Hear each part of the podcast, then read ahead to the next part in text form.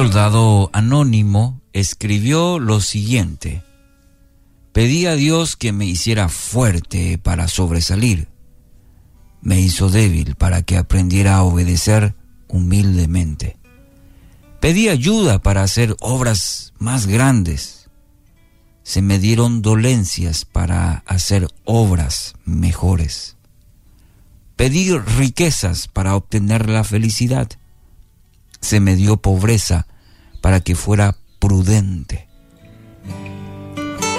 Pedí de todo para poder gozar de la vida. Se me concedió la vida para que gozara de todo. No recibí nada de lo que pedí, pero sí todo lo que podía esperar. A despecho de mí mismo, fueron oídas mis oraciones. Soy entre todos el hombre más bienaventurado.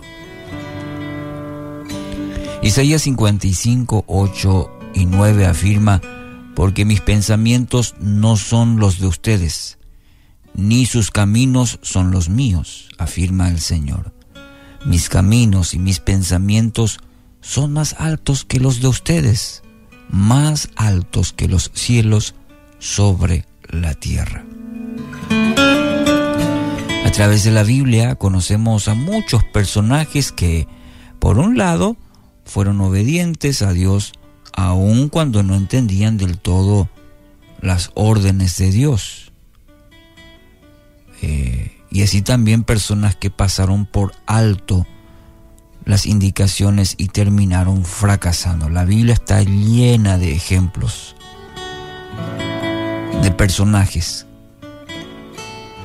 La confianza de que un Dios soberano gobierna para su bien sobre todo el dolor y todo el placer que experimentará es un refugio, una seguridad, una esperanza y un poder incomparable para su vida.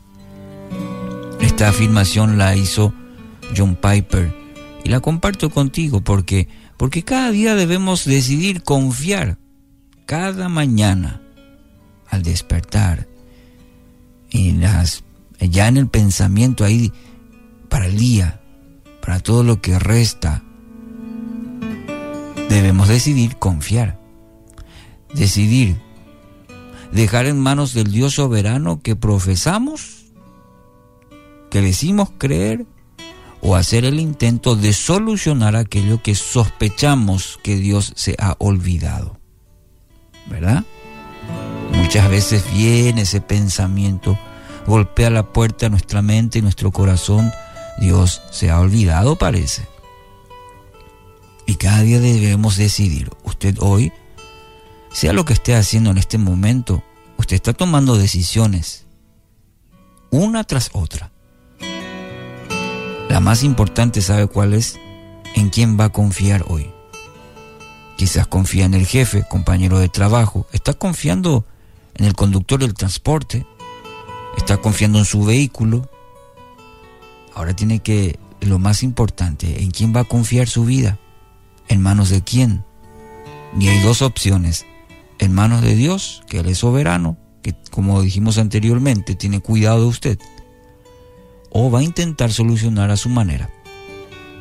Porque cree que Dios se ha olvidado. O que Dios está para algunos nomás, menos para usted. Son pensamientos que ahogan su fe, su confianza plena. Y la decisión, la, confianza, mejor dicho, es una cuestión de decidirlo, no de sentimiento. Porque puede ser que ayer porque fue a la iglesia usted se siente con mucha fe. Pero para hoy ya esa fe se, se esfumó. ¿Por qué? Porque es, fruto, es resultado de las emociones pero decidir confiar a pesar de. Cada uno de nosotros cada mañana toma esa decisión. Los pensamientos de Dios, sus planes, dice la palabra, sus caminos, sus pensamientos son más altos que los nuestros. Muchas de ellas no vamos a entender aquí, pero en la eternidad el Padre nos enseñará cada una de ellas.